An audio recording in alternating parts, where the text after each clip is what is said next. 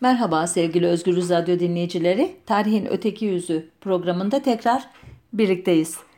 Ee, son haftalarda e, konularımı e, biraz e, siyasi atmosferin belirlediğini fark etmişsinizdir. Türkiye ve Yunanistan arasında Ege ve Akdeniz'de yaşanan gerilim beni de etkiledi doğrusu. Hep denizle, savaşla ilgili başlıklar seçer oldum. Her ne kadar geçtiğimiz günlerde e, gerilime neden olan e, sismik araştırma gemisi Oruç Reis'in Antalya limanında diplomatik bir bakım e, ameliyesi için e, limana çekildiği haberleriyle tansiyon biraz düştüyse de henüz tehlike tamamen aşılmış değil.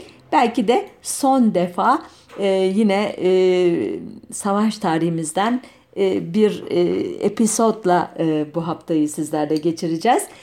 Genel olarak Cumhuriyet kuşakları itaatçı kadroların Rusya'yı savaşa kışkırtmak için Cihan Harbi arifesinde neler yaptığını pek bilmezler.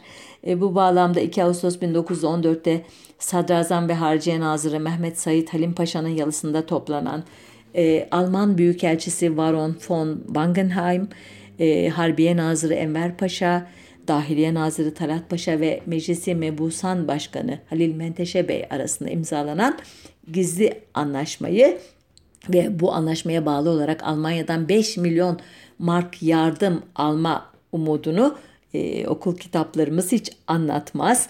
E, buna karşılık e, Alman Amirali Sushon komutası altında e, İtalya'nın Messina limanında bekleyen Alman savaş gemileri Göben ve Breslau'nun adlarının Yavuz ve Midilli olarak değiştirilmesi, efendime söyleyeyim mürettebata Osmanlı askerlerinin katılması, Alman askerlerine fes giydirilmesi, e, göndere Osmanlı bayrağının çekilmesi ve gemilerin yanlarında Hamidiye, Berk, Gayret ve Numune gemileriyle birlikte Karadeniz'e açılmaları ve Karadeniz'de e, Rus limanlarını bombalaması da Alman e, komutanın, Alman askeri kadrolarının kendi başlarına yaptığı bir iş olarak sunulur.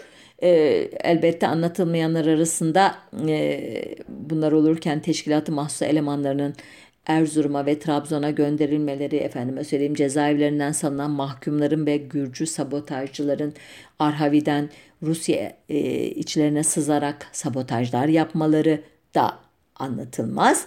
E, bütün bu uzun kışkırtmalar e, sonucunda e, 4 Kasım'da Rusya'nın, 5 Kasım'da Britanya ve Fransa'nın Osmanlı İmparatorluğu'na savaş ilan etmeleri e, ve bunun sonucunda Osmanlı Devleti'nin savaşa dahil olması hep bize mecbur e, kalınarak girildiği şeklinde anlatılır. E, savaşın sonu malum hem Almanya e, kendi savaştığı cephelerde yenildiği için hem de Osmanlı Devleti e, başlı başına e, çeşitli cephelerde yenildiği için savaş kaybedilmiştir. Müttefikler tarafından. E, fakat e, bize o da Almanya kaybettiği için Osmanlı Devleti kaybetmiş sayılmış diye anlatılmıştır biliyorsunuz. Bütün bu hikayeleri anlatmayacağım. E, bu haftanın konusu bu e, savaşın e, çok az bilinen e, bir veçesine dair. Osmanlı Devleti'nin deniz kuvvetleri açısından, donanma açısından veya işte gemi envanteri açısından ne kadar kötü durumda olduğunu savaş arifesinde nasıl bir e, vahim tablonun olduğunu 14 Ağustos e, 2020 günlü e, Özgürüz Radyo programımda anlatmıştım bir parça. 1538 Preveze Zaferi'nden 1853 Sinop baskınına e, başlıklı programı eğer e, Spotify'dan veya YouTube'dan bulup izlerseniz e, o genel tabloyu e, bir parça e, öğrenmiş olacağınızı düşünüyorum. Her ne kadar 1853 te bitmiş gibi görünüyorsa başlıktan daha da ileri götürmüştüm. Cihan Harbi arifesine kadar gelmiştim e, programda. E, sonuçta donanması böyle zayıf bir devletin Karadeniz'de Rus e, donanması fink atarken Ege ve Akdeniz'de e, Fransız ve İngiliz gemileri e, e, ne diyeyim boy gösterirken nasıl e, böyle bir savaşa girmeye cesaret ettikleri de işin ayrıca irdelenmesi gereken e, bir yanı. E, işte bu programda esas olarak bu e, itilaf devletleri donanmalarının gemilerinin e, Karadeniz, Ege ve Akdeniz kıyılarında e, yarattıkları hasarın kısa bir dökümünü vereceğim sizlere. E, 6 Kasım 1914'te e, Rus e, gemileri Bezmalem, Bahri Ahmer ve Mithat Paşa gemilerini başlat, e, batırarak açıyorlar sahneyi. 17 Kasım 1914'te e, 19 parçalık Rus donanması Trabzon'u bombalıyor ve bunun arkası geliyor. 1915 yılında Hopa ve Şile arasındaki tüm iskeleleri Rus gemileri bombalıyorlar. E, bu konuda e, önemli bir makalesini okuduğum e, Mehmet e, Temel e, Bey e, bu e, verilen hasarın bir dökümünü yapmış. E, Tarih İncelemeleri dergisinin Temmuz 2009 e, sayısında yayınlanan makalesinde oradan izninizle birkaç rakam e, vereceğim. E, hepsini vermeye kalksam inanın program e, biter. O kadar e, fazla zayiat var çünkü Karadeniz kıyılarında. 22 Haziran 1915 tarihli e, tahrirattan e, alınma e, bu sayılar. Bir cetvel var bu yazının ekinde oradan okuyorum. E, Sürmene ve Araklı limanlarında 45 adet özel ticari nakil aracı zarar görmüş. E, atlayarak okuyorum. Trabzon'da e, özel binalar hasar görmüş. Trabzon limanında 10 gemi hasar görmüş. Hopa, e, Atina, Ardeşen ve Gora'da evler zarar görmüş. Yine Atina, Gresun'un Atina'sında, Kastel, Arkotil ve Zarha'da evler hasar görmüş. E, atlayarak okuyorum. E, Tirebolu limanında, Görele limanında 12 gemi batırılmış. Polatane limanında 26 gemi batırılmış. E, Riza limanında büyük hasar varmış. E, sonra e, Kastamonu vilayetine bağlı Sinop limanında 7 gemi. E, Sinop karantina hanesi büyük hasar görmüş. Kuyu Suyu köyü bombalanmış. Zonguldak'ta 19 Haziran ve 21 Haziran 1915 günlerinde bombardımanda e, büyük hasar olmuş ama hangi gemi mi hane mi o belirtilmemiş. Bartın'da 4 gemi batmış. E, Çamlı, e, Alaca Ağzı maden ocakları hasar görmüş bombalamayla. İşte Akçaşehir Limanı, Kozlu Limanı, Ereğli Limanı büyük e, hasarlar görmüş. Bunlardan Kozlu'da 21 gemi, Ereğli'de 26 gemi, Zonguldak Limanı'nda 12 gemi batırılmış. Gerze'de 4 gemi, Sinop Limanı'nda 7 gemi batırılmış. Daha liste uzuyor. Zonguldak, Bartın, Kilimli, İnebolu'da e, ayrıca hasarlar var. Ve bunların toplam e, e, zayiat e, bilançosu olarak da 25 e, milyon 861 bin 551 kuruş e, zarardan söz ediyor rapor. O günün 5 e, kuruşu e, 2009 tarihinin 5 3 e, lirasına tekabül ediyormuş. E, buradan e, yaklaşık bir 13 milyar lira gibi bir hasar sadece Karadeniz kıyılarında meydana gelmiş gibi görülüyor. Ama sadece orası da değil.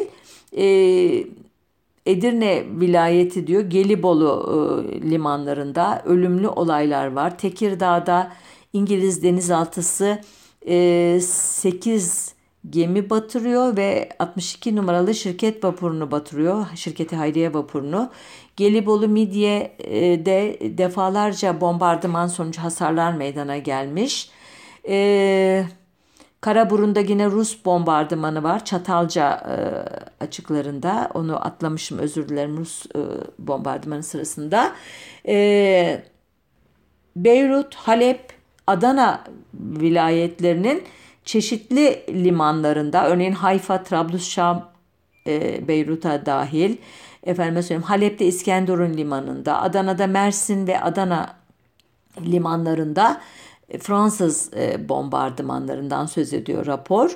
E, Finike, Teke, efendime söyleyeyim e, limanları yine Fransızlar tarafından bombalanmış ki bu e, unutmayalım 22 Haziran 1915 tarihli bir rapor ki bundan sonra bombardımanlar devam edecek bu limanlara. Bu sadece belli bir anın fotoğrafını e, çeken e, rapor.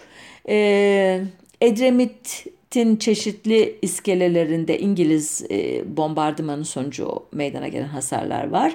Menteşe Livası'na bağlı Fethiye, Güllük, Milas, e, Köyceğiz, efendim Marmaris'te Fransız e, bombardımanı ile ortaya çıkan hasarlardan söz ediyor.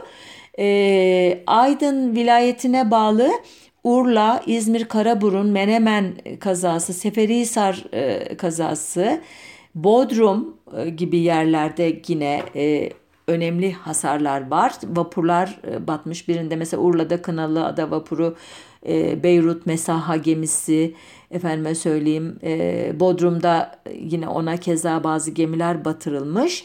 Ve sonuç olarak bu bütün hasarları o günün lirasıyla değerlendirmiş bir heyet 64 milyon 538 bin 357 liraya tekabül ediyormuş ki yine Mehmet Temel'in hesaplamasına göre 2009 yılı bedeli e, özür dilerim değerleri ile söylersek 39 milyar liraya e, karşılık gelen bir hasar söz konusu.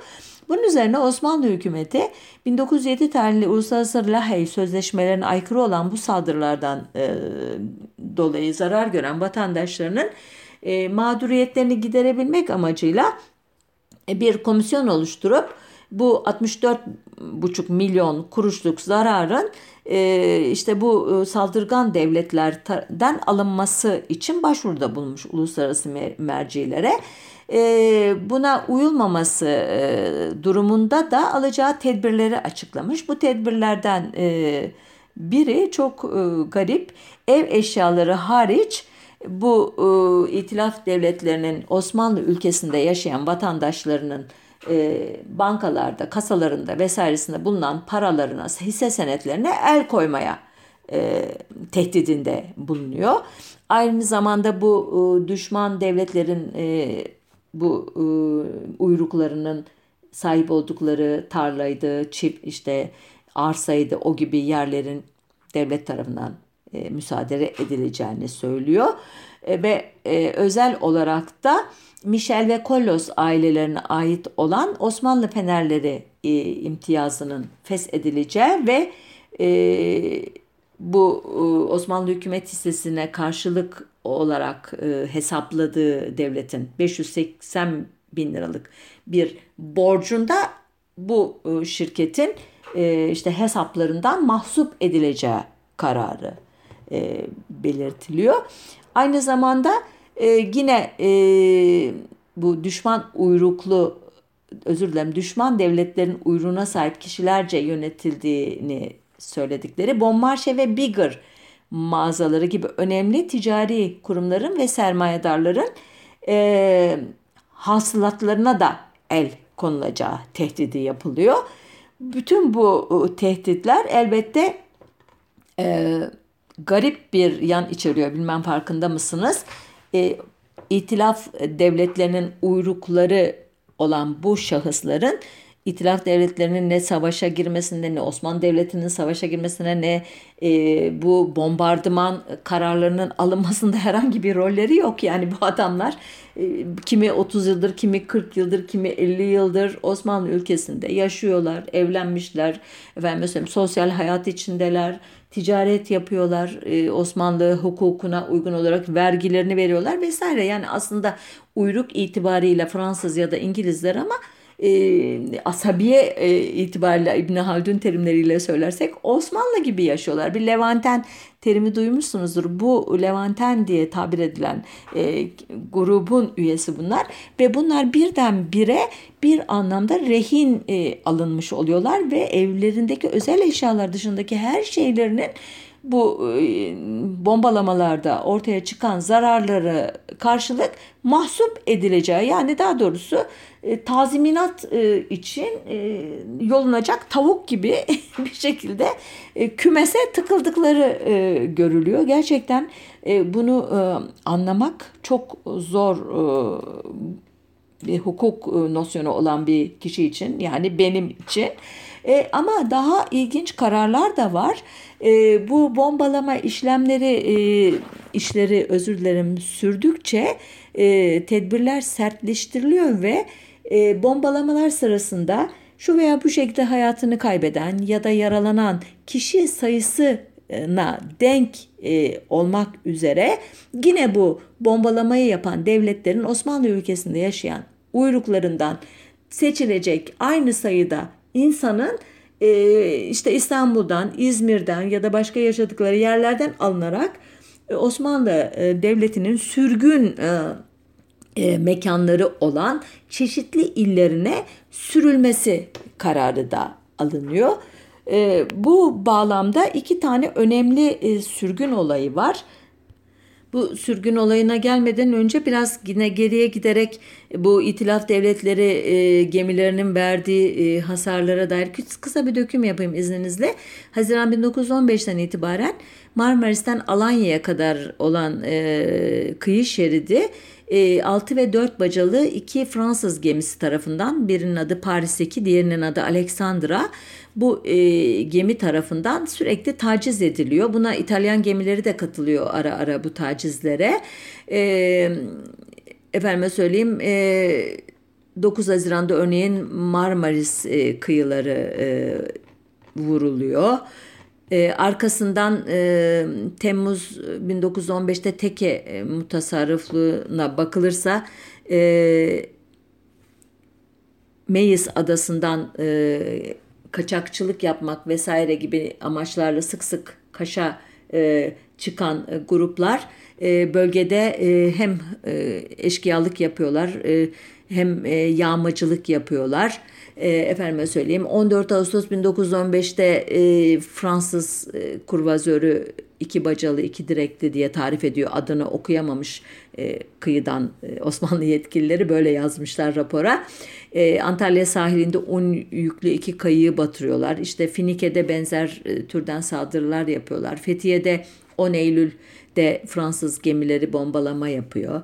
Efendime söyleyeyim 30 Aralık'ta Bodrum bombalanıyor. E, bu arada Payas Dört Yol Yumurtalık Mersin hattında da Fransız gemileri tarafından bombardıman yapılıyor. 14 ee, Ocak 1916'da Fransız kruvazörü e, Antalya Konya altını 15'lik e, havanlarla dövüyor. Gazhane tahrip oluyor bu arada. Ve 26 e, Ocak 1916'da bu biraz önce adını andığım sürgün kararnamesinin uygulanmasını da ne diyeyim fiiliyata geçirilmesini meşruiyet kazandıran gerçekten önemli bir olay yaşanıyor. 26 Ocak 1916'da Meisli Rumlar eşliğinde e, Fransız askerleri Kaş e, merkezindeki Andefli iskelesini basıyorlar ve Kaş'taki tüm memur ve askerleri e, esir alıyorlar ve Meis'e götürüyorlar. E, sadece kaza dışında olan olay sırasında kaymakam ve sandık emini kurtuluyor bu esaretten. E, listesi var e, Mehmet Temel Bey'in e, yazısında e, hepsi Müslüman isimleri yanlarında sanat ve memuriyetleri yazılı işte kadı var başkatip e, mal müdürü aşar katibi adliye odacısı banka memuru telgraf müdürü işte e, te, e, hat çavuşu rüsumat kolcusu duyunu umumiye memuru doktor reji memuru falan diye böyle sayıyor e, götürülen e, kişileri. Bunlar arasında kadın da var. Üç tane. Hacı Eminoğlu Hüseyin Usta'nın zevcesi Adile ve e, kızı Dürüye yazıyor listede. E, bir de Andon Efendi ve zevcesi Maria yazıyor. Listedeki iki gayrimüslimden biri Andon Efendi avukatmış. Bir de e, Singer makinecisi Ermeni Kirkor e, varmış esir alınıp götürülenler arasında. Bu e, olay Osmanlı Devleti ve Fransızlar arasında yazışmalara neden oluyor. İşte Amerikalılar falan da giriyorlar araya ara buluculuk yapmak üzere. E, sonuçta Fransızlar reddediyorlar. Hayır biz kimseyi götürmedik. E, bunlar iftiradır e, bize diyorlar. E, halbuki e, bir süre sonra bir olay daha oluyor benzer şekilde. Yine e, Kale e, ilçesi bunun muhatabı 19 Mart'ta Meis'ten gelen 120 kişilik Rum çeteleri kaledeki e, işte e, caminin halılarından e, oradaki hayvan şeyine kadar ne diyeyim ağıllarına kadar tecavüz ediyorlar. Oralarda halktan yine 4 askerle 7 kişiyi esir alıyorlar. Birini öldürüyorlar. Sonuçta ikinci bir gerilim kaynağı oluyor bu. Bu sırada yapılan yazışmalara bakılırsa 6 Nisan 1916 itibariyle Meis Adası'nda hiç Müslüman yaşamıyormuş. Tamamen ahali e, Hristiyanlardan oluşuyormuş. Yine Fransızlar e, itiraz ediyorlar. Hayır aslında önce Osmanlı tarafı bize saldırdı. Biz onlara cevap verdik diyor. 30 erkek de diyor gönüllü olarak geldiler diyor Meis'e ki bir sürü Müslüman ismi olmasından listede e, anlaşıldığı kadarıyla bunların niye Meis'e e, gönüllü olarak gittiğini açıklamak bence pek mümkün değil. İşte tam bu olay üzerine e, Osmanlı hükümeti Kastamonu valiliğine bir e, yazı gönderiyor ve diyor ki e, şu şu şu şu e, kişiler Çorum'a sürgün edileceklerdir, edilmişlerdir. İsimleri, yaşları ve meslekleri şunlardır haberiniz olsun diyor ki listeye baktığımızda e, Antoine Renault adlı 48 yaşında bir terzi. Madame Antoine Renault Hariklia yani eşi o 38 yaşında o da terzi. E, George Marie yine 48 yaşında bir mühendis. Antoine Imbert Bonmarche'de müstahdem. Antoine Tricou makinist.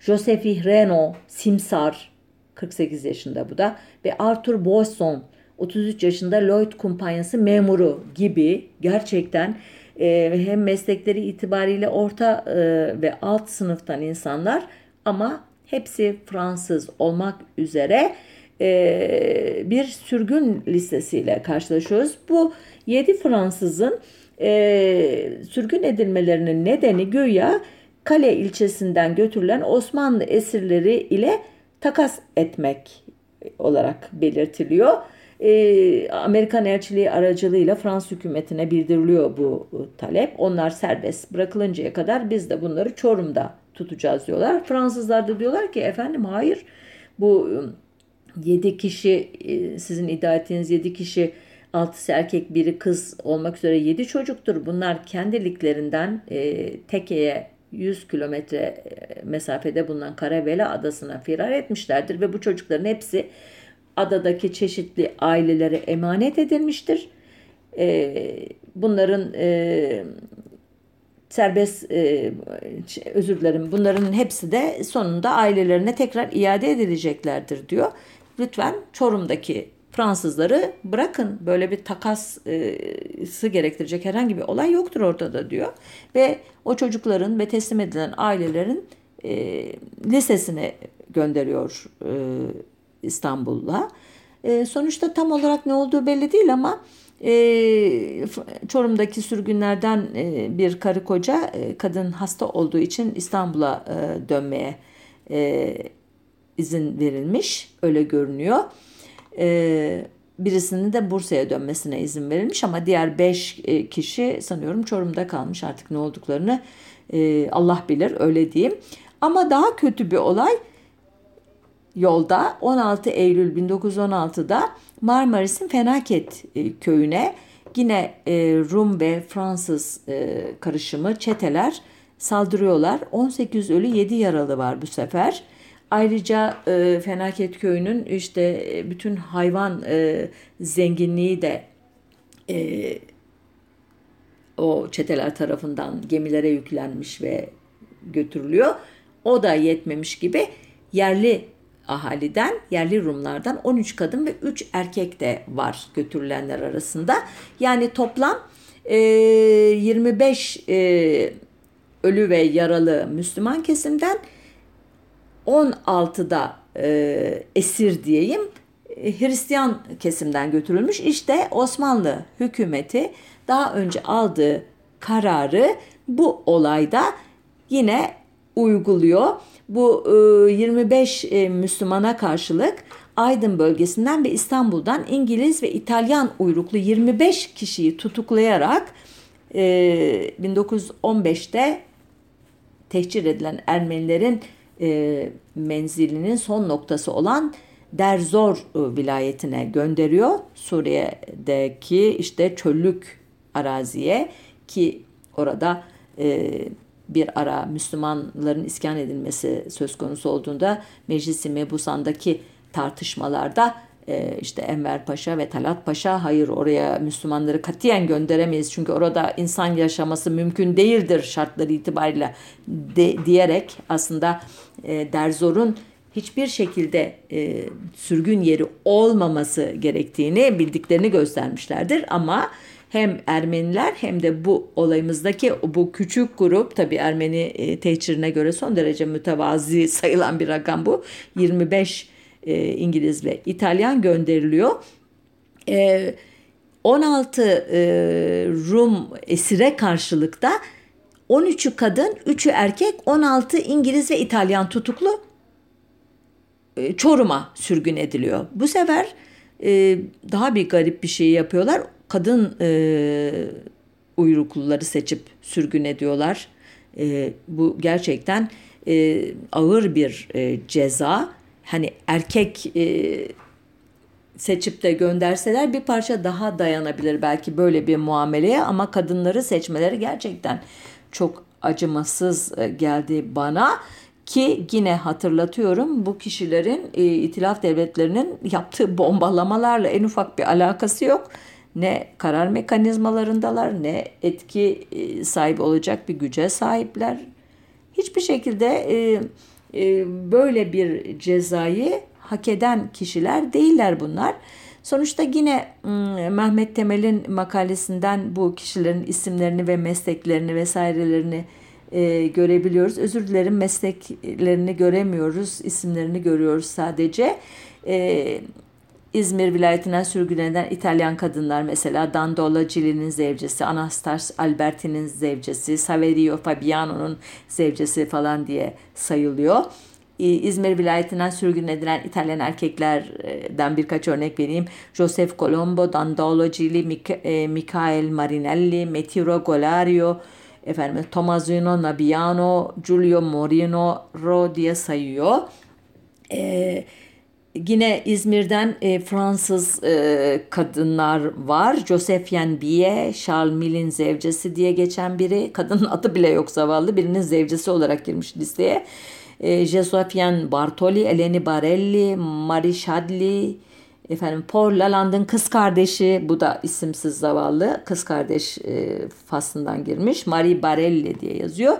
Ve nihayet İzmir vilayetinden sürgün edilen İngiliz kadınlar ki 16 kişi bunlar. İsimlerini saymayayım e, çok e, zamanımız gidebilir. Bağışlasınlar beni e, onları önemsemediğimden değil ama hakikaten e, çok uzar e, bu bölüm. Ve yine son olarak İzmir vilayetinden sürgün eden İngiliz erkekler 14 tane. Bunların da isimleri tek tek listelenmiş.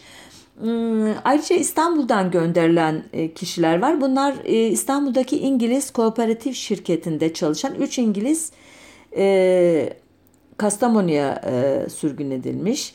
Ayrıca 14'ü erkek, biri kadın, 15 İngiliz, 14'ü erkek, 7'si kadın, 21 İtalyan, e, da var Kastamonu'ya gönderilenler arasında.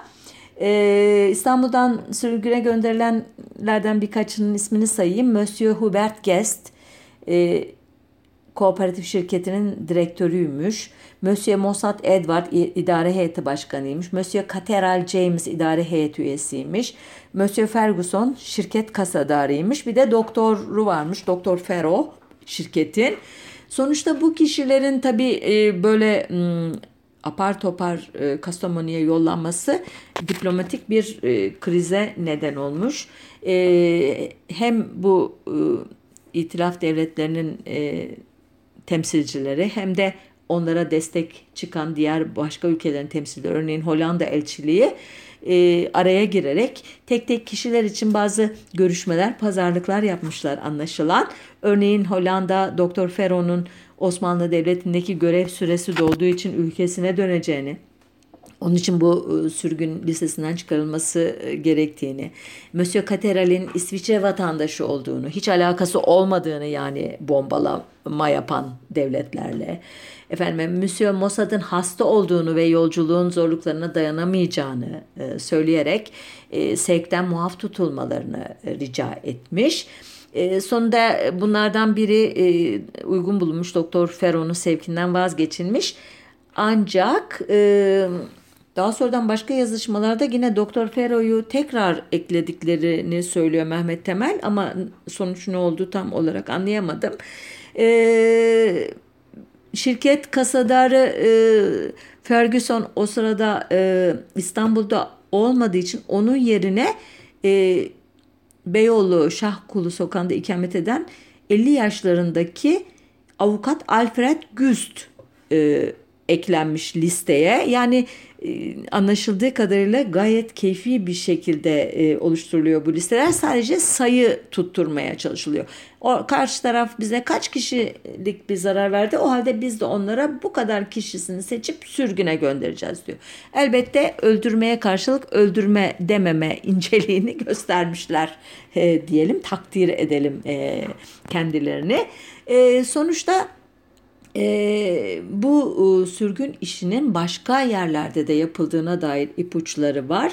Örneğin 15 Ekim 1917 tarihinde e, Karargah Umumi İstihbarat Şubesi Müdüriyeti'ne gönderilen bir tezkereye bakılırsa Trabzon, Cebeli Lübnan ve Kudüs e, sancaklarından da e, itilaf devletleri uyruklularının sürgün edildi e, yazılı imiş fakat e, sayı isim ve sürgün yerlerine gösteren cetveller yazının ekinde bulunmadığı için tam olarak kim kaç kişi nereye sürüldü bunu e, bilemiyoruz.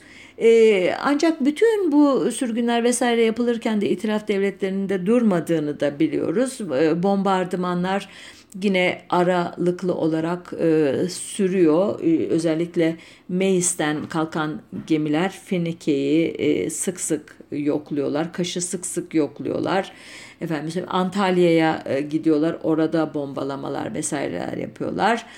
Güllük limanı e, örneğin İngiliz bandıralı e, iki kruvazör, bir monitör ve üç tarasut gemisi e, tarafından e, bombalanıyor. Hatta gemilerden 500'e yakın eşkıya diyor kıyıya indi diyor resmi belge ve 300 keçiyi alıp gittiler diyor. 8 Ocak 1917'de Trablusgarp'a gitmek üzere Marmaris Limanı'nda bekleyen bir amele taburlarını taşıyan bir gemi iddiasına göre Osmanlı tarafının taburdan kaçan bir firarinin karşı tarafa verdiği istihbarat üzerine e, batırılmıştı diyor.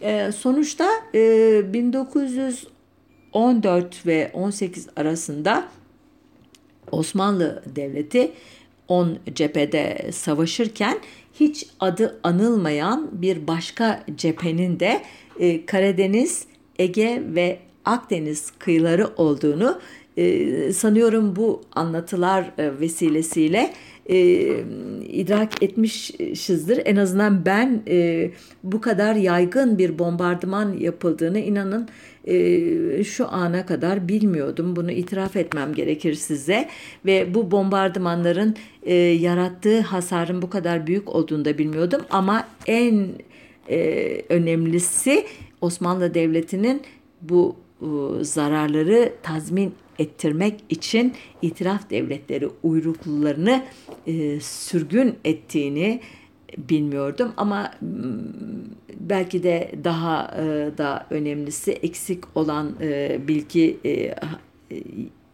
benim açımdan bu e, tazminat e, faslından ne kadar e, mala, mülke, e, paraya, hisse senedine el konulduğu olmalı ki bu konuda ayrıca çalışmak yapmak gerektiğini, çalışma yapmak gerektiğini düşünüyorum. Birkaç haftadır hep savaşın ne kadar kötü bir şey olduğunu anlatmaya çalışıyorum aslında. Alt metin bu fark etmişsinizdir. Ee, bu Birinci e, Dünya Savaşı'nın ya da Cihan Harbi'nin o dönemki e, terminolojisiyle e, nasıl bir bilançosu olduğunu da hatırlatarak e, bitireyim izninizle bu programı. E, Osmanlı İmparatorluğu savaş boyunca 10 cephede e, savaştı. Kafkasya, Irak, Filistin, Suriye, Çanakkale, Galicia, Makedonya, Romanya, Hicaz, Yemen, İran ve Libya idi bu cepheler. Çanakkale dışındaki tüm cephelerde Osmanlı orduları yenildi bildiğiniz üzere. Ee, bir de Irak cephesindeki Kutul Amare e, başarısı var. E, Çanakkale'nin yanına eklenmesi e, gerekirse. Savaş sırasında Osmanlı ordusunda 2 milyon 608 bin kişi silah altına alındı. Bunlardan 325 bini öldü. 400 bini yaralandı, 200 bini esir düştü, 1 milyon 360 bini hastalandı, kayboldu, firar etti. Ee, Osmanlı İmparatorluğu'nun yenilgisi e, 30 Ekim 1918 tarihli Mondros Ateşkes Anlaşması ile e, resmiyet kazanmaya başladı ki bu Ateşkes Anlaşması'nın şartları e, ileride e, bir e, Lozan'a da e, kaynaklık edecektir ki çok nadirdir böylesi ateşkes anlaşmalarının e, neredeyse birebir uygulanması hakikaten tarihte çok e, yaşanmış bir şey değildir.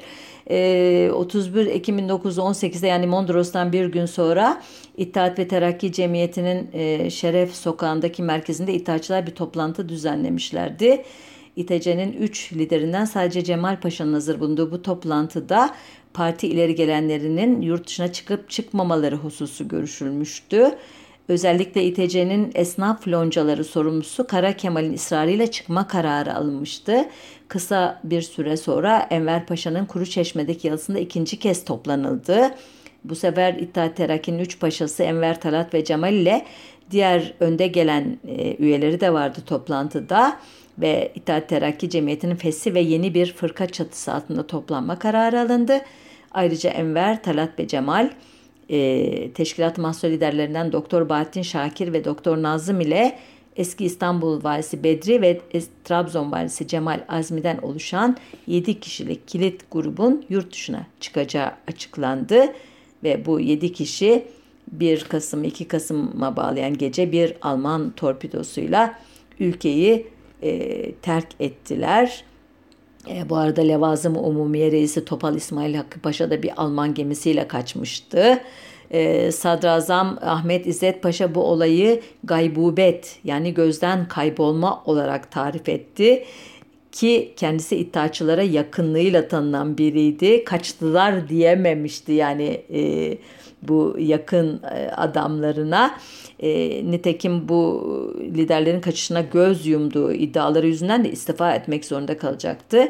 Arkasından Tevfik Paşa kabinesi kuruldu ve e, ilk kez firar e, kelimesi bu dönemde kullanıldı. E, gazeteciler e, bu kaçışa çok büyük tepki gösterdiler.